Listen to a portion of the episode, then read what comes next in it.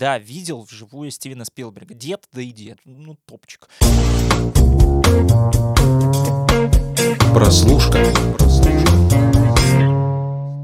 Всем привет, друзья! Это подкаст «Прослушка» от онлайнера, его ведущий Андрей Марьянов и Антон Коляга. Знаем, знаем, мы немного задержались. В этот раз вышли не как обычно в пятницу, а вот уже буквально в понедельник мы появимся в ваших э, стереопроигрывателях. Извините, пожалуйста. А, но у нас есть на это причина, потому что Антон Олегович вот буквально давеча взял, да и вернулся из самого Берлина, где он побывал на берлинском кинофестивале, том самом с Кристен Стюарт во главе э, фестивального жюри. Поэтому сегодня у нас, можно сказать, спецвыпуск. Антон Олегович нам расскажет, э, что ему там увиделось, как ему там спалось, как ему кушалось, как Сидни Суини вживую выглядит. Это для меня, например, очень важно, да и для него, я знаю, тоже. Поэтому меня сегодня будет мало, я уже пытаюсь так наговориться, пока еще есть возможности, Антона Олеговича много, но у него действительно есть для вас очень много интересного, поэтому делайте погромче и давайте расспросим такие этого бородача, что ж там в Берлине дотворилось. Не замерз ли ты, а? Слушай, я не замерз, но было на самом деле дождливо первые дни, когда я приехал, поэтому ничего не оставалось, кроме как ходить и смотреть кино. Честно говоря, когда ехал в Берлин, я такой посмотрел программу, полистал, что вообще показывают, посмотрел, какие знаменитости приедут, и такой думаю, ну, буду, значит, чилить в отпуске, схожу там на фильма 4 примерно где-нибудь, да и, в принципе, нормально, и сойдет.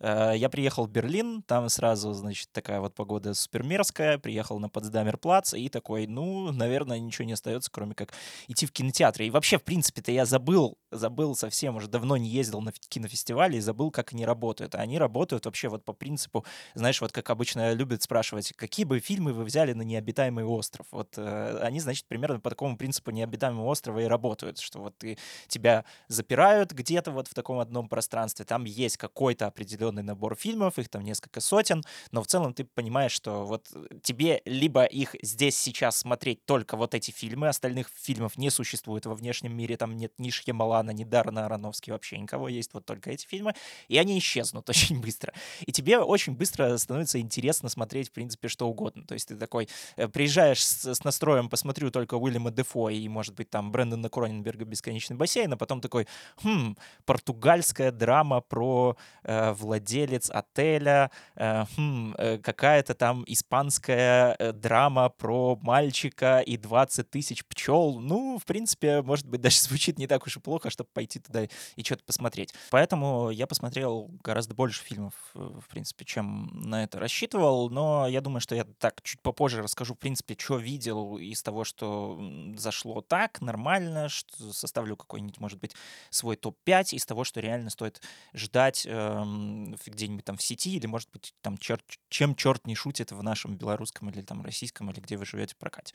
А, Слушай, дорогой, мне всегда, да. ни разу не был на фестивале, мне просто угу. интересно, как они устроены вот изнутри. То есть, ну, это не то, что ты там раз в, ве- ну, раз в вечер там приехал в кинотеатр, посмотрел и угу. уехал. Что, что происходит вот в самом процессе, в самом городе, может быть, в Берлине, например, не знаю, ну, будем судить об этом. Как это вот выглядит э, со стороны зрителя? Расскажи, да, пожалуйста. смотри, вот, э, вот я о чем хотел рассказать, что, наверное, думал об этом, по крайней мере, что э, кинофестиваль очень сильно отличается э, в зависимости от того, в каком качестве ты туда приезжаешь. То есть, если ты приезжаешь туда, например, в качестве прессы, э, такой активно, допустим, работающей прессе, то есть ты где-нибудь какой-нибудь зарубежный журналист, не знаю, журнал Variety, например, то для тебя это выглядит как э, встать ровненько в 7 утра, э, вклиниться в новую билетную систему, где ты еще ждешь в очереди, чтобы тебя пустило на сайт, потом быстренько забронировать себе билеты, посмотреть, не стыкуется ли там с каким-то другим фильмом, где-то что-то выкинуть, где-то понять, как вообще тебе доехать от одного кинотеатра до другого, потому что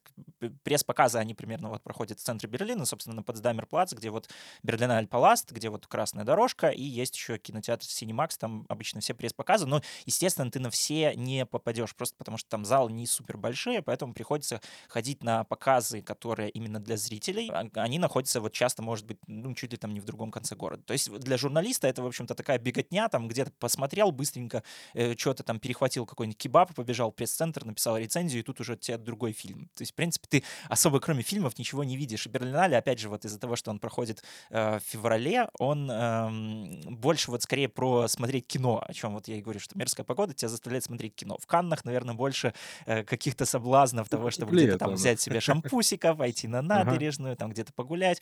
Плюс, опять же, из-за того, что все это рассредоточено по всему городу, то есть Канны, например, это маленький городок, это такой вот как бы почти поселок, который знаменит только своим кинофестивалем. Там все в одном месте, то есть там все вот звезды, пресса, какие-то гости, продюсеры, там кинорынок, они все тусуются в одном месте. В Венеции плюс-минус то же самое. Там фестиваль проходит на острове Лидо.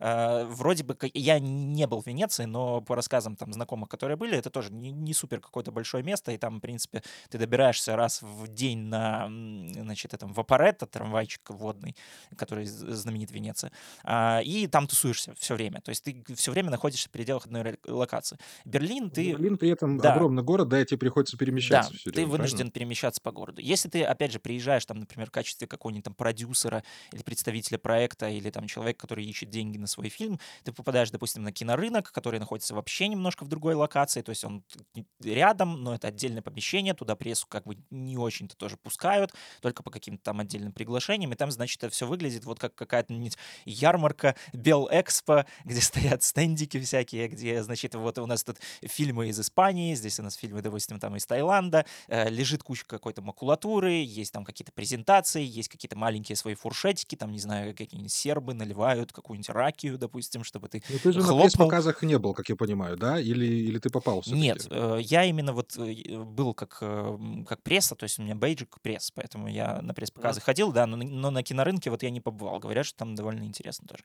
Вот. И, например, если ты какая-нибудь там звезда, и ты приезжаешь на красную дорожку, то ты, наверное, видишь еще меньше, потому что там, значит, их всех вот так вот на Uber, который партнер кинофестиваля в этот, в этот раз, я думал, что прессе тоже дадут какие-нибудь плюшки, типа бесплатной поездки на Uber, но фиг там. Значит, Uber, Uber у нас только для Кристен Стюарт. Вот. Они, значит, подъезжают вот так вот к самой такой красной дорожке, там их высаживают, значит, они там фоткаются, есть там стоят фанаты, охотники за автографами. Это, кстати, вот тоже отдельная, э, наверное, категория участников э, кинофестиваля, потому что там есть ребята сумасшедшие, которые приносят целые лестницы, чтобы быть выше, чтобы всунуть какой-нибудь плакат какого-нибудь, какого-нибудь там Уильяму Дефо.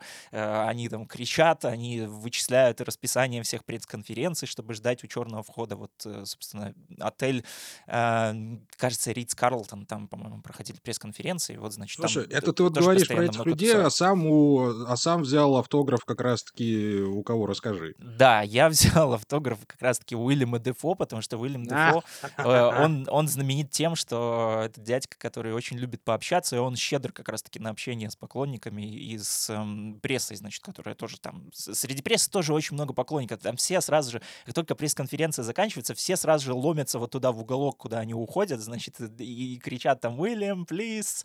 И он, значит, подходит и подписывает всем. Уильям Дефо — единственная звезда, кто даже не, не то, что просто там, значит, не ушел, там, не помахал рукой и проигнорировал абсолютно, эм, или там подошел, только там чуть-чуть расписался кому-то и быстренько убежал. Он прям, значит, вышел вот с другой стороны, э, все чинно выстроились в такой рядочек, и он, значит, шел и всем там подписывался, всеми фоткался, со всеми болтал, кто хочет. И вот, кстати, с Уильямом Дефо была довольно интересная пресс-конференция, видно, что дядьке очень интересно сниматься в кино, играть всякие разные роли, он куча разных дополнительных Ну, он историй. и делает это уже 40 да, лет, к, извини, пожалуйста. Как к бы, фильмам да. обязательно рассказывает. Потому что, например, я вот был на пресс-конференции фильма «Монодром», это конкурсный фильм, э, значит, не очень хороший, это такая очередная вариация а-ля «Таксист. Бойцовский клуб» с Джейси Айзенбергом, Эдрианом Броуди и Одесса Янг. Э, это, значит, девушка из фильма «Нация убийц» Сэма Левинсона, режиссера «Эйфории». Вот. И там, значит, актерам было, ну, прям как будто бы вот максимально скучно. То есть Джесси Айзенберг сидел вообще с лицом лица, типа, о, господи, как мне все равно лицо вообще. Лица. Да, э, Эдриан Броуди... Да, Эдриан Броуди что-то пытался отвечать на какие-то вопросы, но тоже как-то это все было в основном неловко. Хотя Эдриан Броуди, надо отдать должное, он тоже щедрый. Я вот когда уже выходил вот как раз с, с этой пересухи, я вот застал вот этот вот момент, когда они уже все сели в машины, и там, значит, поклонники эти все толпятся, охотники за автографами. Эдриан Броуди там единственный под дождем стоит, что-то маркером выводит, они орут, и, значит, он вот как-то терпеливо там минут, наверное, 10, может быть, стоял там со всеми тусил. В общем-то, было ну, интересно. и, дорогой, ну ты еще был на пресс-конференции у Спилберга. Расскажи, как, как, Да, как да, великий да. старик себя чувствует. Да, видел вживую Стивена Спилберга. Это на самом деле офигенное впечатление. То есть, казалось бы, ну, значит, э, дед да и дед, что там на него смотреть. А вот как раз-таки вот это Ну, вот самое э, впечатление дед да и дед, оно как раз вот э, и усиливает вот ту магию фильмов Стивена Спилберга. Просто потому что, когда обычно ты вот встречаешь, например, какую-то большую звезду, большую величину вживую, ты, э, может быть, несколько разочаровываешься из-за того, что, ну, это вроде бы, ну, как бы обычный человек, да, либо это, например, какой-то эксцентричный художник, значит, и ты такой, ну, понятно, как бы у нас тут такая вот творческая, неординарная личность. А тут действительно просто, ну, обычный классный 75-летний дядька, который э, тоже точно так же травит байки, рассказывает какие-то истории, вполне душевно со всеми общается, и ты такой, блин, это простой дядька, ну, он делает вот такое в своих фильмах. До этого, казалось, ты понимал вообще, как работает Стивен Спилберг. Ты такой смотришь фильм Стивена Спилберга и такой, а, ну, понятно, ну, типичный Спилберг. Узнаю его приемы, вот как, вот это он сделал так, вот это он сделал так. А потом ты видишь живую Стивена Спилберга, слушаешь, как он все, значит, это рассказывает, какие фильмы ему там было тяжело снимать, какие не тяжело. И такой, «О, пф, я не понимаю. Нет, я не понимаю кино Стивена Спилберга. Это действительно какая-то магия. Но это ты еще Скорсезе не видел, он же вообще совершенно совсем небольшого роста. Я думаю, вот он бы как раз-таки тоже, знаешь, такое впечатление произвел, что как ты это делаешь, человек? Да, это вот уже, надеюсь, э, цель на следующий год или, может быть, даже этот, чем черт не шутит, учитывая то, что вроде как у Скорсезе в этом году там планируется какой-то новый фильм с Ди Каприо. А, Вот, это, э, не знаю, пару highlight ов, наверное, с э, пресс-конференции Спилберга. Сразу, Да, когда он зашел... во-первых, во-первых, по поводу, по поводу сериала, над которым, над Да, да, он да. работает, ты мне вот написал. Я, я, ребят, я в первый раз в жизни был настолько близко к Спилбергу, что мне Антоха с его слов написал SM, ну, это самое да, сообщение, да, да. говорит, мне тут Спилберг сказал, что он сериал снимает. И я такой, ну что, вот он статус. Рассказывай. да, да, да. Уже э, наверняка видели все эту новость, что Стивен Спилберг снимает сериал для HBO Max по старому сценарию Стэнли Кубрика, называется «Наполеон». Этот проект его вроде как анонсировали в 2018 еще году, но тогда объявляли, что его будет снимать Кэрри Фукунага, режиссер Бонда и настоящего детектива. Спилберг вроде как планировался там только продюсером, но вот, судя по всему, он теперь вписался это как режиссер. Вот. Э, Да, э, было прикольно узнать эту новость сразу же из первых уст, потому что все, он когда вот это сказал, все сразу такие «Вау!» И, и потом я уже там смотрю, да, где-то уже там через час все начали писать, там новости какие-то выходить. Я такой, блин, я, она где-то я узнал это с- да, сразу да. от Стивена Спилберга. Причем он, знаешь, это как-то кинул так в проброс, то есть это не, не было как такой, я сейчас вот сяду и вам вот расскажу информацию. Нет, он такой, ну, значит, никаких подробностей снимаю. он не рассказывал. Да, он такие, никаких да. подробностей особо не рассказывал. Он это поделился в рамках того, что, значит, э, у него кто-то спросил, типа, вообще, в принципе, по-моему, какие дальнейшие планы после Фабельманов, потому что Фабельманы как бы такой вот для него оказался, ну, значит, наверное, вот карь- карьерно определяющий, что ли, фильм. То есть он вот решил, что он, он говорил, что вот когда наступила пандемия, он сидел, значит, в карантине, то есть он как-то на него накатила какая-то меланхолия, как будто бы, знаешь, почувствовал свою конечность и решил, что наконец-то нужно вот снять фильм о себе, о своей жизни, о своей семье, как-то увековечить память там отца и матери. Вот, и после, э, вот он сказал, что вот после такого фильма, когда вот он его снял, он впервые в жизни понял, что он не знает, что делать дальше. Вот, и как бы он сказал, что вот пока что вот единственный план, это вот, значит, снимать этот сериал для HBO Max. Полнометражных фильмов, судя по всему, он вроде как никаких не планирует. Ам, что еще Интересно, говорил? Э, слушай, интересно, получится да. ли у Спилберга сделать не такое, как в искусственном интеллекте, который он снимал, опять же, по сценарию Кубрика. Ну, просто, ну, правда будет забавно смотреть, потому что у Кубрика всегда свой взгляд был на кино, Мгм. и, как мы гораздо позже узнали, искусственный интеллект был конкретно, вот чуть ли не дословно переснят Спилбергом, который был его хорошим другом, поэтому и очень много Мгм. вопросов к его концовке, да и во- да в целом вообще к нему очень много вопросов возникло, но вот Спилберг как бы отдал дань памяти своему близкому Мгм. товарищу и снял так, как он хотел. И я, как понимаю, скорее всего, здесь будет то же самое. То есть мы увидим, ну, как бы чистого Кубрика, Мгм. По крайней мере, Ну, с точки интересно, как он. Ну, я предполагаю, по крайней как мере. он вообще поработает, в принципе, в сериальной форме. То есть, опять же, Кубрик-то сериалов А, не и, снимал, кстати, да, и сериалов-то как, там как не вот снимали и Спилберг время, не да, снимал да-да-да. сериалов, поэтому, да, в общем, все это любопытно. Э, Сказал еще, что все везде и сразу великий фильм, что неожиданно тоже никто его не спрашивал, он такой говорит, а, там, значит, был вопрос э, вроде того, вот как, как бы, как будто бы он уже, значит, э, сейчас эм, Стивен Спилберг, да, значит, кажется, что вот ему не у кого уже учиться и не на кого вообще равняться и неким вдохновляться, то есть он вроде как вдохновляется сам собой, и его там спросили, вот, а, а кто вообще вот для вас сейчас авторитет?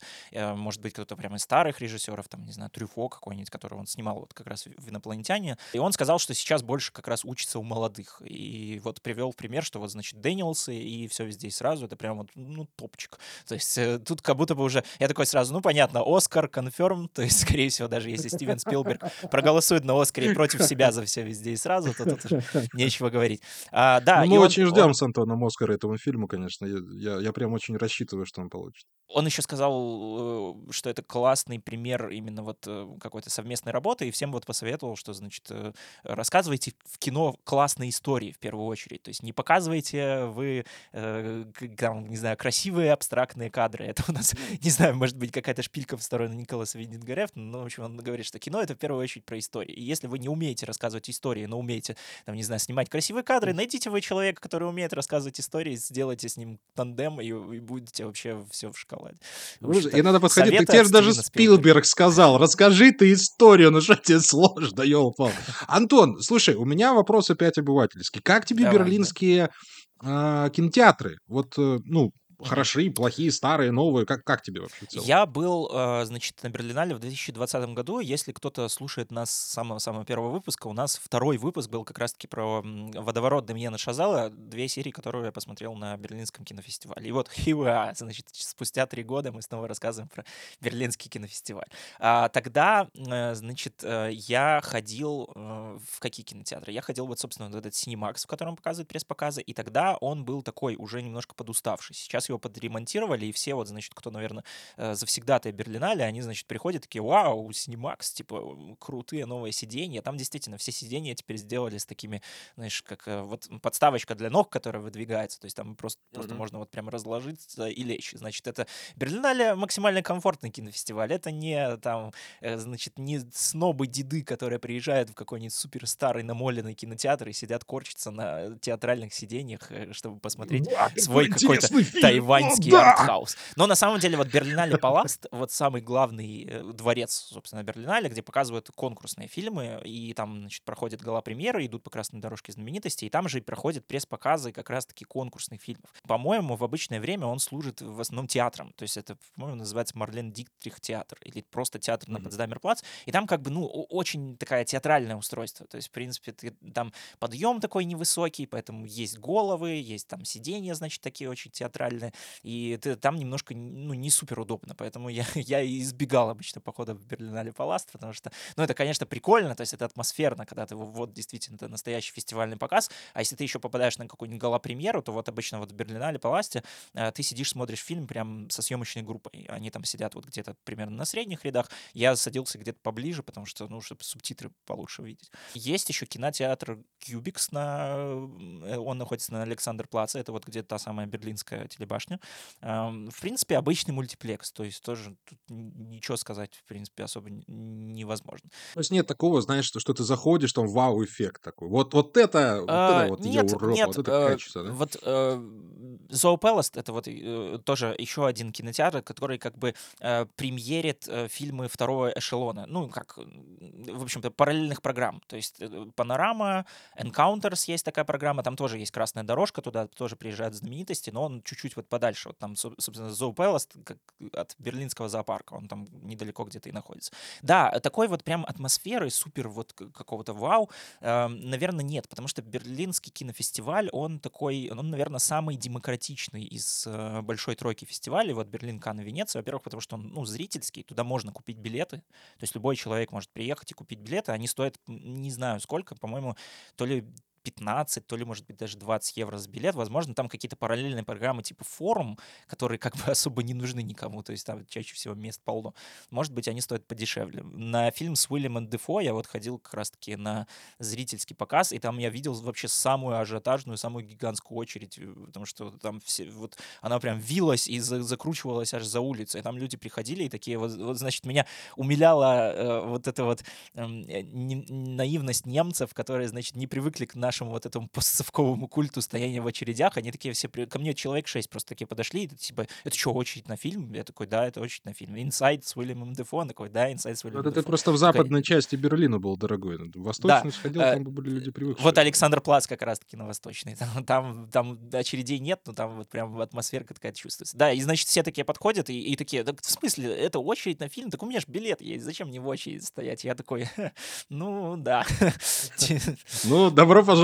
Да, добро пожаловать. Слушай, дорогой, а, я тебя уже так буду плавно подводить к самим фильмам когда речь идет о фестивалях, большинство зрителей и часто оправданно говорят, ой, скучно, там фестивальное кино, это тягомотина, смотреть невозможно. А, Берлинский фестиваль отличается там от Канского, где очень много действительно артха... ну, такого uh-huh. усредненного артхауса. Что показывают в Берлине? Я бы даже сказал, что Берлинский кинофестиваль, он вот, вот, вот в этом как раз-таки его такой небольшой, что ли, может быть, парадокс, э, из-за того, что он, с одной стороны, самый доступный зрителю в плане какой-то логистики. То есть вот опять же, ты можешь приехать, купить билеты и смотреть кино. В Канны ты не попадешь. Если ты не пресса, не продюсер, не какой-нибудь там приглашенная звезда, в Венеции ты тоже можешь купить билет, но там, по-моему, все гораздо сложнее устроено. То есть там все равно в первую очередь отдается предпочтение как будто бы вот как гостям и прессе. Но в то же время время там кино не самое зрительское. То есть Берлинале это как будто бы, мне вот кажется, вот этот фестиваль, он не про какие-то громкие премьеры, не про звезд, опять же, не про вот этот вот гламур, а скорее вот про поиск вот чего-то такого необычного. То есть он классно вот подходит для тех, кто любит э, вот как раз-таки окунуться в неизвестное, ходить на какое-то рандомное кино и потом выходить просто в восторге от того, что он там посмотрел какую-то, значит, португальскую фигню, которую больше никто в жизни не увидит, но зато она ему там она ему и еще там, не знаю, там 50-60 людям, которые сидели на сеансе, доставила просто невероятное удовольствие. Там, конечно, есть, опять же, большие Берлин премьеры. для любопытных. Да, вот Берлин, вот, вот да, Берлин точно для любопытных. Опять же, я говорю, что у меня вот у самого, вот я споткнулся в который раз об, это, об это его вот свойство. Когда ты смотришь на программу и такой, ой-ой, да что там смотреть, может вообще нафиг не, не поеду я вообще туда. А потом ты такой приезжаешь, и тебе вдруг и это любопытно, и это любопытно, и ты такой, ну, у меня есть два часа, э, что там идет в каком-нибудь там кинотеатре, который вот рядом со мной, идет вот это. Я понятия не имею, что там за сюжет, понятия не имею, кто его снял. Ну, пойду схожу. Выхожу и такой, классно, типа, было здорово. В реальной жизни я Слушай, бы, это у меня дело, флешбэк не, такой возник. Никогда бы э, не сходил. В Минске, в Минске давным-давно был э, в торговом центре столица э, кинотеатр такой небольшой. Ты, может быть, был там или уже Слушай, я не помню что-то, не припомню. Не помнишь. Ну, в общем, там на, ниж... на нижнем уровне был кинотеатр, в котором показывали вот именно рандомные фильмы, о которых ты никогда ничего не слышал. Я там смотрел, как совершенно удивительное кино про африканское племя, как там три или четыре зулуса, грубо говоря, шли по, э, по пустыне, чтобы найти льва, и просто был в восторге. Не, я даже я не вспомню, как он называется. И смотрел совершенно отвратительный фильм из Франции, где дядька потерял работу и врал своей жене, что он работает, хотя на самом деле не работает. И он это шло три часа, это было ужасно. И вот, как я понимаю, вот э, впечатление примерно такое. То есть ты приходишь, и тебе дают, и ты говоришь, ага, и все. И да, уже да, смотришь. но это, это больше про опыт. То есть вот э, на фестивале как раз-таки даже любопытно посмотреть какое-нибудь плохое кино. В принципе, э, какой бы фильм ты ни посмотрел на, фи- на кинофестивале, э, немножко он все равно, знаешь, вот когда он запакован вот, вот такую-то атмосферу, он дает больше эффект. Ну, как ни крути. Из-за этого вот часто бывает такое, что когда зрители, вот, которые там не ездят на фестивали и вообще вот, ну, ну в принципе, следят вот за каким-то, значит, фестивальной движухой, следят, что там пишут критики, какие там фильмы стоит ждать, и вот даже люди, вот, которые сейчас слушают этот подкаст, они, возможно, вот дальше, когда я расскажу про какие-то фильмы, они такие, хм, вау, классно, интересно, я буду это ждать, а потом посмотрят и такие, так это какая-то фигня, типа, что там нам Антон вообще наговорил какой-то ерунды, это, это просто полное Но делаем скидку да. на атмосферу. Да, случае, делаем, да, нужно делать скидку на атмосферу, нужно делать, опять же, вот на какую-то вот именно тусовку, вот какой-то вот этот excitement, когда вот все такие, значит, вот мы пойдем на вот что-то вот случайное, и еще это посмотрим вот первые в мире, то есть вот нет вокруг этого какого-то вот хайпа, то есть ты, там, понятное дело, приезжают какие-то фильмы с других кинофестивалей, например, там много было вот новинок с того же Санденса, которые уже имеют какой-то там зрительский рейтинг, какие-то критические там оценки, и ты идешь уже как бы ожидая ожидая на то, что это будет как бы, ну вот, хорошо.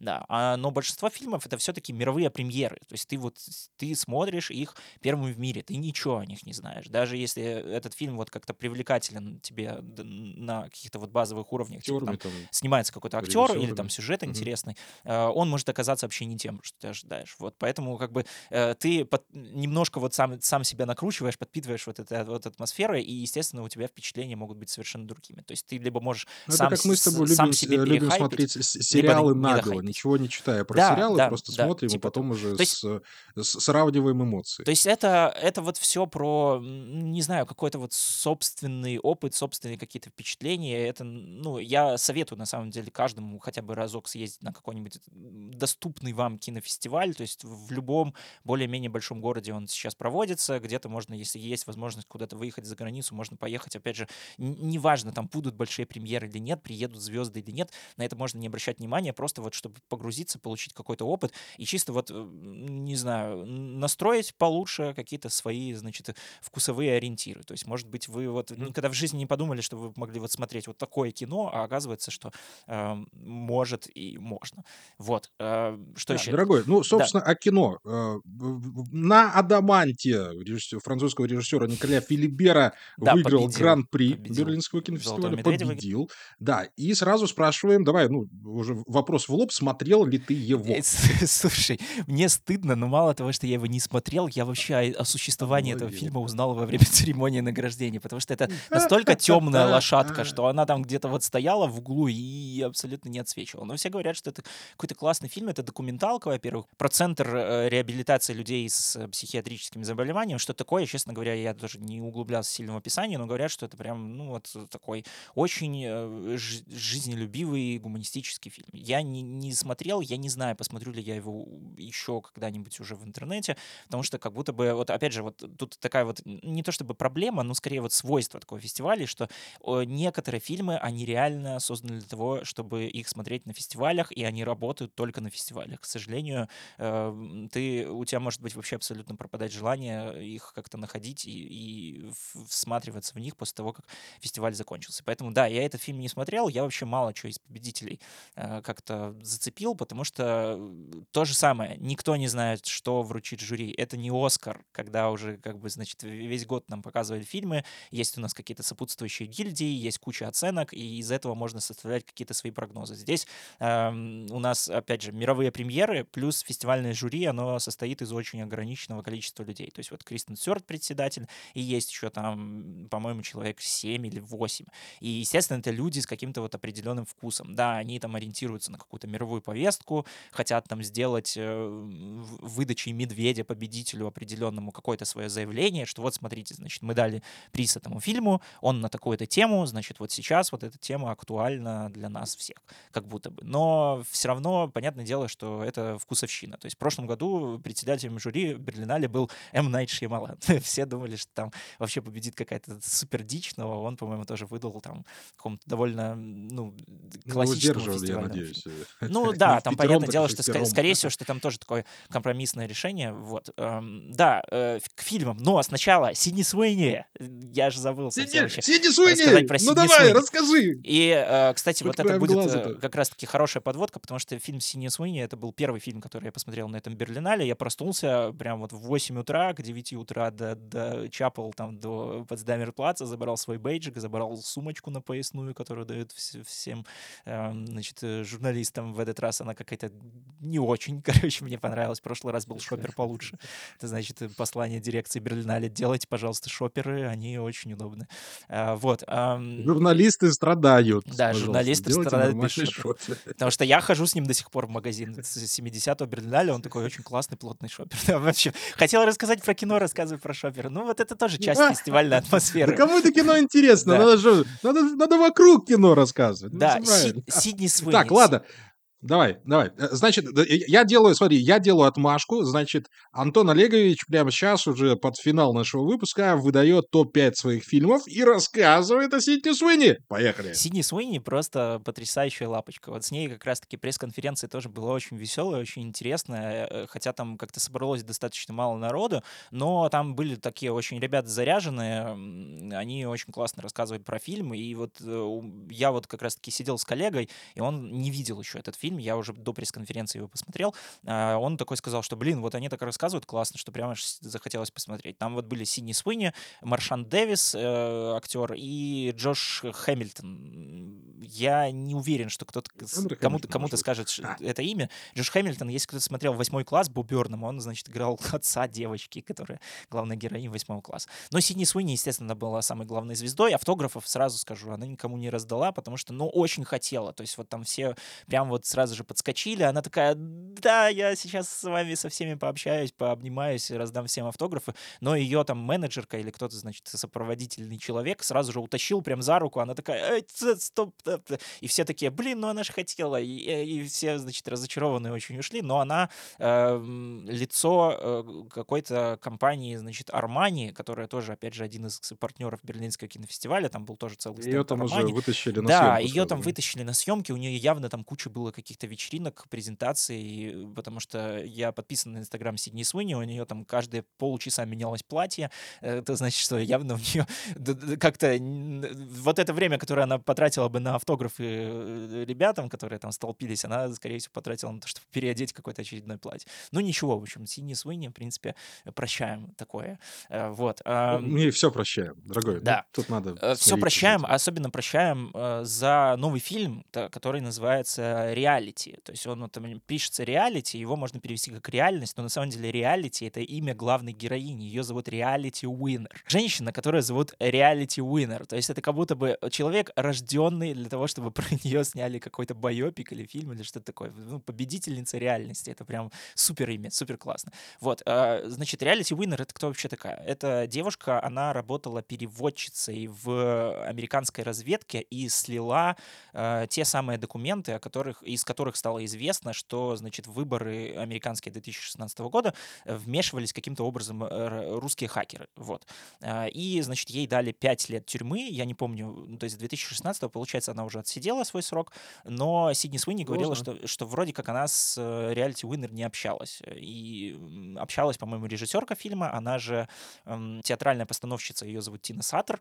Это фильм, который снят по ее пьесе, который ставился на Бродвее. Он, э, это не байопик, это не э, какое-то, значит, э, расследование, это не судебная драма, как ее представляли в анонсах, и как можно было подумать. И там вообще не важно совершенно, вот знаете ли вы какие-то подробности этого дела или нет, потому что это фильм, в, в нем вот самый главный концептуальный прикол в том, что это дословная, дословная экранизация э, записи первого допроса реалити Уиннер ФБРовцами. То есть вот там вот прям фильм начинается с вот файла WAV, и э, там, значит, слышны вот как, как, значит, они подходят к ее машине, типа стучатся, там, здрасте, здрасте, мы сейчас у вас будем проводить, значит, обыск. И после этого вот этот файл WAV, на него наложены вот прям вот, э, значит, реплики актеров, то есть они дословно, дословно прям его пересказывают.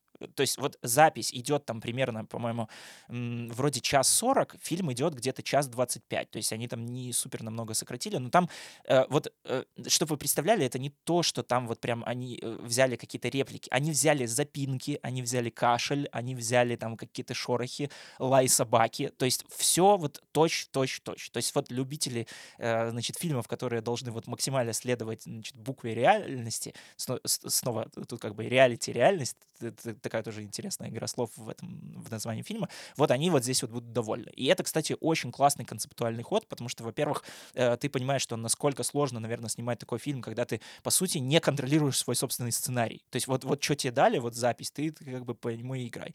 И это на самом деле вот э, очень здорово и с точки зрения режиссуры сделано, и с точки зрения актерской игры. То есть Сидни Суини там прям очень классная. Она тащит весь фильм, она показывает, что она не та девочка из эйфории, которая да, are you kidding me, fucking Nate Jacobs? Э, то есть она прям играет здесь классную драматическую роль. Не знаю, насколько там Оскаровскую, но вот запоминающуюся как минимум. И опять же, это, ну, очень большого требует какого-то актерского усилия и самообладания, чтобы играть вот э, как раз-таки э, реплики, значит, другого человека, э, поведение другого человека, точно следуя вот тому, что тебе дали. И, и даже сама Сидни Суини, она на пресс-конференции говорила, что она, э, вот пока она как-то вот произносила за настоящий реалити-уиннер ее реплики, у нее в голове крутилось, типа, что ты вообще несешь, что ты вообще говоришь? Нет, нет, не делай так, не, не надо, здесь нужно сделать по-другому, здесь нужно пойти по-другому, по-другому, но ну, вот, ничего не попишешь. Вот, э, значит, фильм, он, э, да, он э, из-за того, что он сделан вот по театральной постановке, из-за того, что вот такое концептуальное решение, он очень сам по себе театральный. То есть там, по сути, все действие происходит в одном доме, а конкретно, ну вот в доме Reality Winner, и конкретно в одной комнате, которая как бы пустая. То есть они там заходят, и, значит, ФБРовцы эти удивляются, что, типа, блин, а что у вас как бы комната пустая? И она там как-то объясняет, что, ну вот она, значит, тут ремонт особо не успела сделать, и они вот стоят вот в этой комнате, комнате и, значит, общаются и э, там применяют вот такие вот свои классические допросные манипуляции, то есть ты постепенно тоже вот как-то понимаешь, что э, сначала она вроде как держится уверенно, потом постепенно начинает как-то плыть, то есть они не сразу там не в лоб ей говорят, что вот мы, значит, знаем, что мы, вы слили там такие-то такие документы. Они там как-то юлят, общаются на какие-то там побочные темы, она немножко расслабляется, потом хоп, и, значит, в ловушку попадаешь. И вот э, тут вот в этот момент ты понимаешь, вот насколько, значит, нам все вот такие вот похожие вещи, которые показывали в кино, они менее, что ли, выглядят кинематографично и более как-то натянуто, чем вот э, реальный пересказ, абсолютно дословный, вот реального ФБРовского допроса. Это очень прикольно, это ну, очень и круто. подсмотрела все-таки Википедию. Да. Реалити Уиннер вышла из тюрьмы 2 июня 2021 года. Ну, вот. и вот, значит, мы за нее рады. Э, вот, фильм не дает каких-то конкретных, значит, эм, оценок действий главной героини и вообще, в принципе, избегает какой-то вот, э, значит, э, штампов на нее. То есть она э, сама говорит о том, что, ну, ребят, посмотрите на меня, я тут там рисую какие-то анимешные рисуночки в тетрадке, и вообще девочка, которая там задротка иностранных языков, она там знает фарси в совершенстве, пушту, и вообще просто, ну, значит, ангелочек. Я не Сноуден, я не, значит, Джулиан Ассанж, то есть, ну, я просто распечатала документы какие-то, они лежали на общем сервере, я думала, что это, в принципе, ну, всем доступная информация, почему бы это там не, значит, не скинуть какой-то прессе, любопытно. То есть и, э, и при этом, ну, ты понимаешь, что все равно в ее действиях были как, довольно много осознанности. То есть она там знала, что скачивать, она знала, куда заходить, знала, куда отправлять, и знала, что делать дальше, и знала, значит, э, как вести себя там какие-то первые минуты вот этого вот допроса. То есть она ожидала, что к ней перейдут абсолютно точно. Но э, все равно как бы фильм скорее оставляет какое-то пространство для размышления зрителю, типа вот она, в общем, э, самому там уже придется как-то решать, кто она на самом деле, какой-то, значит, ушлый сливатель данных, либо просто какая-то вот наивная, э, глупая девчонка. И, значит, еще один, кстати, вот довольно классный э, концептуальный ход в этом фильме, там, э, поскольку запись-то у нас э, ФБРовского допроса, она отчасти засекречена, и там какие-то данные до сих пор не выдаются, они вот там иногда показывают на экране вот эту стенограмму программу этого, значит, записи, и там есть некоторые места, которые замазаны. Э, и фильм и тоже им следует. То есть вот там в какой-то момент бывает так, что она что-то рассказывает, рассказывает, рассказывает, или они говорят, говорят, говорят, а потом там прям случается такая вот линчущина, и Сидни Суини просто рассыпается на пиксели и исчезает. И это прям вот смотрится как-то так очень сюрреалистично, жутко, но при этом ты такой, вау, это, это очень прикольно. Вот, классный фильм, называется «Реалити» или «Реальность», там как уже переведут. Мы смотрим. Да, смотрим. Э, я вот вот буквально вчера прочитал новость, что его купил э, HBO Max, так что где-то в сети э, или где у вас там доступен HBO Max в течение этого года где-то должен выйти, обязательно посмотрите. Э, вот, следующий фильм, э, про который я расскажу, это фильм из конкурсной программы, называется BlackBerry. BlackBerry — это марка мобильных телефонов. Мы вот, кстати, очень интересно, что перед самым Берлинским кинофестивалем обсудили как раз-таки байопик про становление компании Nokia, а потом я через пару дней буквально уже смотрел байопик о становлении сразу же о падении и компании BlackBerry. Это вот те самые телефоны, на которых вот там была такая буквенная клавиатура, которые тоже были такие очень бизнесовые, популярные. Это значит, первые смартфоны, которые, э, создатели которых догадались скрестить, значит, буквально вот компьютер с выходом в интернет и телефон. И э, тот самый бренд, который вот очень-очень быстро умер в тот момент, когда пришел iPhone. То есть вот они просто э, владели там, по-моему, не знаю, 60% рынка э, к 2000 Да, особенно в Штатах BlackBerry были дико популярны вот Да, среди ими политиков, Обама. Да, Вот да, да, они да, да. исп- использовали его вот так вот именно Да. как э, большую записную книжку, которых тогда еще не было, да. Ну, Да, вс- был... да, Б- BlackBerry был величиной. Да, все так. А после того, как э, пришел iPhone, они сразу же резко, прям вот очень быстро скатились, потому что, ну, не, не смогли придумать. Просто из-за того, что ребята, они вот как-то настолько верили вот в свою вот эту вот модель того, что, значит, ну, блин, это же клавиатура, э, на которой ты жмешь, и там, значит, она так приятно щелкает, да, да кому нужно вообще пальцем на экран нажимать. Это вот буквально говорится об этом фильме. То есть они прям были вот энтузиасты э, своего какого-то вот конкретного гаджета, своей какой-то конкретной придумки. И это фильм э, как бы Э, Его легче всего описать как социальную сеть, которую сняли в эстетике сериала «Офис». Потому что там, значит, все начинается как такое немножко мокюментари на крупных планах, очень много каких-то гиковских шуток, все такое немножко раздолбайское. Значит, два чувака, одного играет Джей Барушель, э, другого играет э, Мэтт Джонсон, который, собственно, и режиссер этого фильма. Они придумывают вот этот самый смартфон BlackBerry. Э, Для... э, Сначала они торгуют какими-то интернет-модемами, и они просто хотят э, сделать э, вот буквально хороший модем, который не жужжит. Они так вот и описывают, что, блин, все китайские модемы, они жужжат, а вот мы хотим собрать, который вот не издает ни единого звука. Потом они, значит, придумывают этот концепт BlackBerry, э, к которому подключается там воротила, такая вот акула бизнеса, которого играет Глен Хауэртон. Глен Хауэртона, я думаю, что многие помнят по сериалу «Филадельфия всегда солнечно», он там играет Денниса. Вот, а здесь он играет такого вот, значит, лысоватого, э, ну, не знаю, Джеки Симмонса из э, фильма «Одержимость», который вот постоянно орет, который такой «Принесите мне сюда этот долбанный телефон, я хочу, чтобы этот концепт у меня лежал на столе, там, дайте мне фотки Человека-паука», вот это вот все. Значит, очень классная роль. Самолет. Да, очень здоровская роль, прям супер. Я э, вот по-хорошему ему должны были дать как раз-таки приз за э, лучшую второстепенную роль, потому что, ну, это прям вот, э, прям классно было, прям очень здоровский перформанс. Это, собственно, фильм, который показывает э, то самое вот противостояние корпораций и энтузиастов, и как они, значит, э, начинают между собой взаимодействовать, и как э, одни продавливают других, и э, как будто бы вот, э, ну, выхода другого нет. То есть ты либо продаешься, да, я не продаюсь за деньги, да, либо э, ты станов- остаешься таким же вот э, энтузиастом, который просто хочет собрать классный телефон, но ты остаешься в итоге не удел, потому что там вот, значит, Мэтт Джонсон, который играет вот партнера Джея Барушеля, он такое ощущение, что приходил вот в- на работу в свою же собственную компанию для того, чтобы устроить э, киновечер в пятницу, потому что вот ему нравились тусовки, ему нравилась, значит, вот такая вот расслабленная дружеская атмосфера, а герой Джея Баршеля, он, значит, вот прям вот хотел покорить рынок. И, собственно, вот он рынок покорил, но остался ли от этого он счастливым, непонятно. Учитывая то, что это все к тому же привело к тому, что он не смог адаптироваться под новые условия из-за того, что вот он сам стал тем, против кого он боролся. То есть вот он стал той самой вот консервативной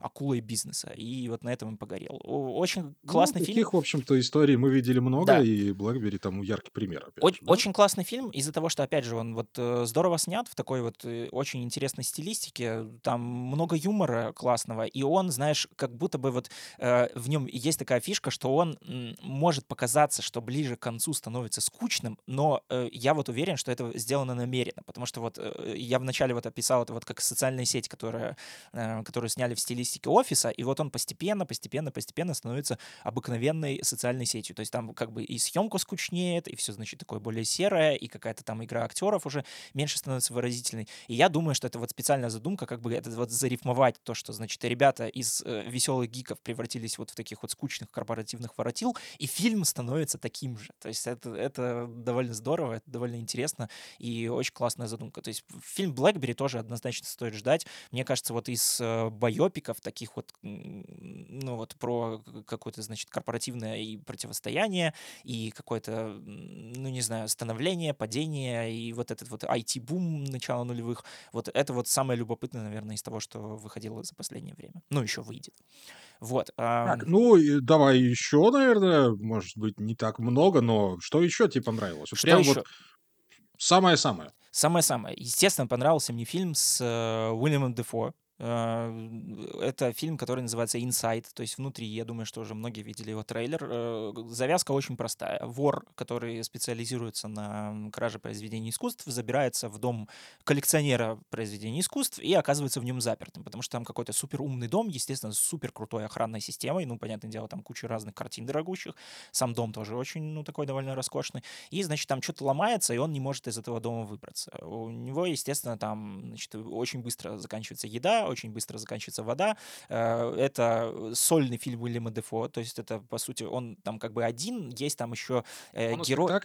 Да, это моноспектакль, там другие актеры присутствуют только в виде, значит, э, таких вот безмолвных фигур, за которыми он наблюдает по камерам видеонаблюдения. Там, значит, есть горничная, которая там постоянно тусуется возле его двери, он там пытается ей что-то стучать, как-то там, значит, э, ей подавать какие-то знаки, но она вот упорно не видит, на этом строится там часть комедии, то, что он там ей выдумывает имя, там, значит, с ней как-то уже начинает разговаривать, то есть у них там заворачивается какой-то вот... Появляются ли, дети. Да, чуть ли не настоящий любовный роман, но такой вот довольно односторонний это довольно весело. Сам фильм, он начинается как тоже такой э, довольно забавный, потому что как будто бы самому герою Уильяма Дефо кажется эта ситуация такой, ну, ну значит, что, я тут посижу, скоро меня вытащат, где-то да, этот дом должен-то разблокироваться. Я же все-таки нахожу в высотке, где там еще куча рядом людей. А потом постепенно оказывается, что все не так просто. И там очень интересно то, что э, фильм, он э, как будто бы, знаешь, показывает выживание в диких условиях, но при этом Уильям Дефо находится в самых, наверное, супертехнологичных и суперсовременных условиях. Он там, начиная, значит, значит, добывать воду из какой-то системы автополива растений, потом там э, что-то...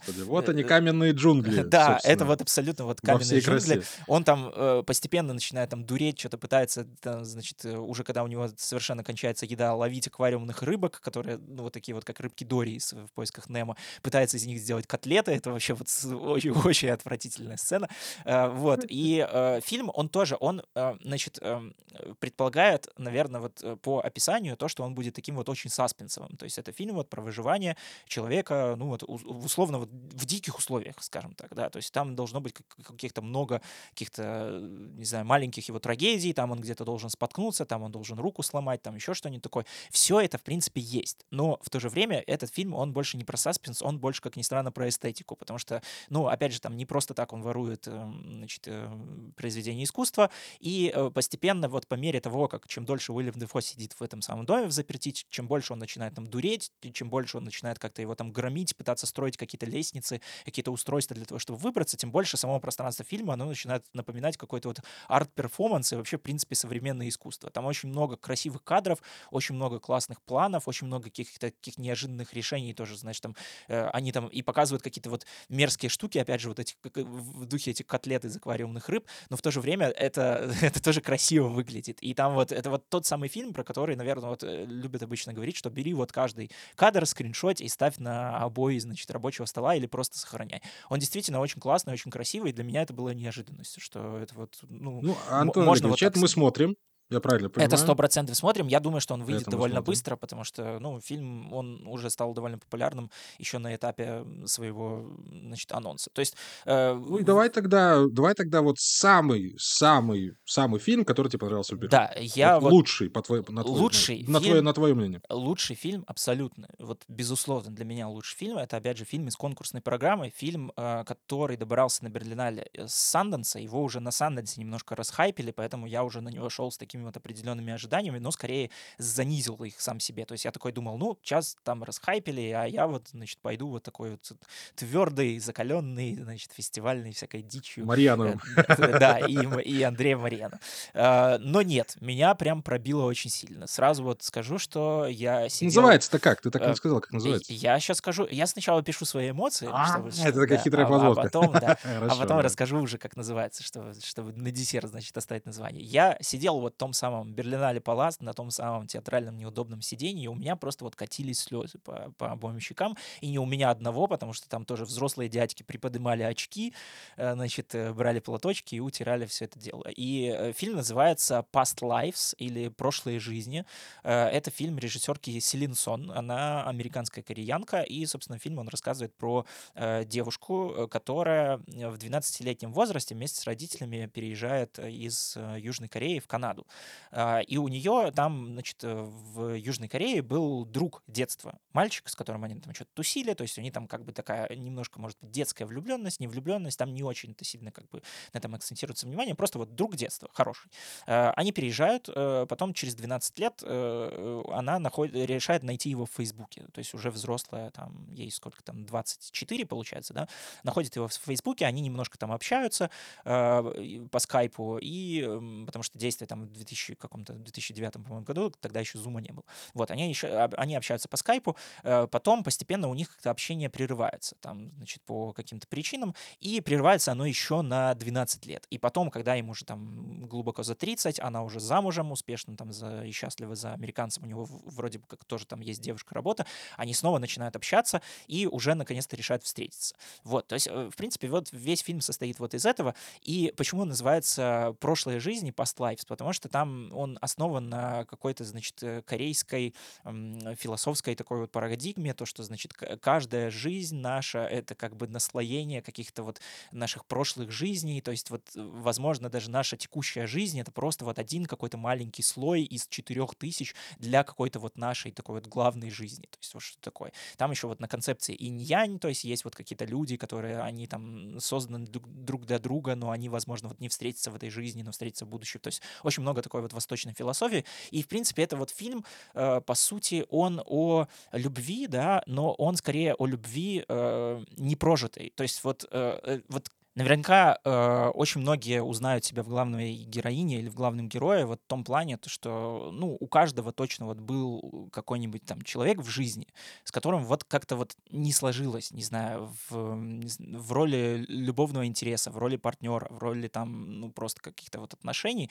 И спустя там какие-то долгие годы ты начинаешь вот себе представлять, а, а как бы было вот, а если вот мы начали встречаться, а если бы вот э, я вот не вышла замуж за этого, а если бы вот мы там мы же так вот классно проводили время, но вот как-то вот так вот разошлось, а вдруг бы все было бы хорошо, а вдруг было бы нет. И вот как раз вот на, на этих вот вещах, которые, по сути, несуществующие, да, то есть у них не было никакой любви вообще, то есть по факту. Они просто вот так и остались друзьями, э, и даже если были какие-то чувства, они уже где-то вот давно ушли глубоко и далеко. Э, вот на этом как раз э, и построен весь фильм. И это, ну, очень здорово, очень классно, что, в принципе, какой-то человек смог вот уложить в какую-то одну цельную и настолько трогательную историю, историю любви, которой никогда не существовало. То есть это, это вот сам по себе очень концепт, очень здоровский, классный. Э, фильм, э, он, по сути, как бы, возможно, отчасти про любовный треугольник, который, в котором тоже вот как бы не сошлись концы.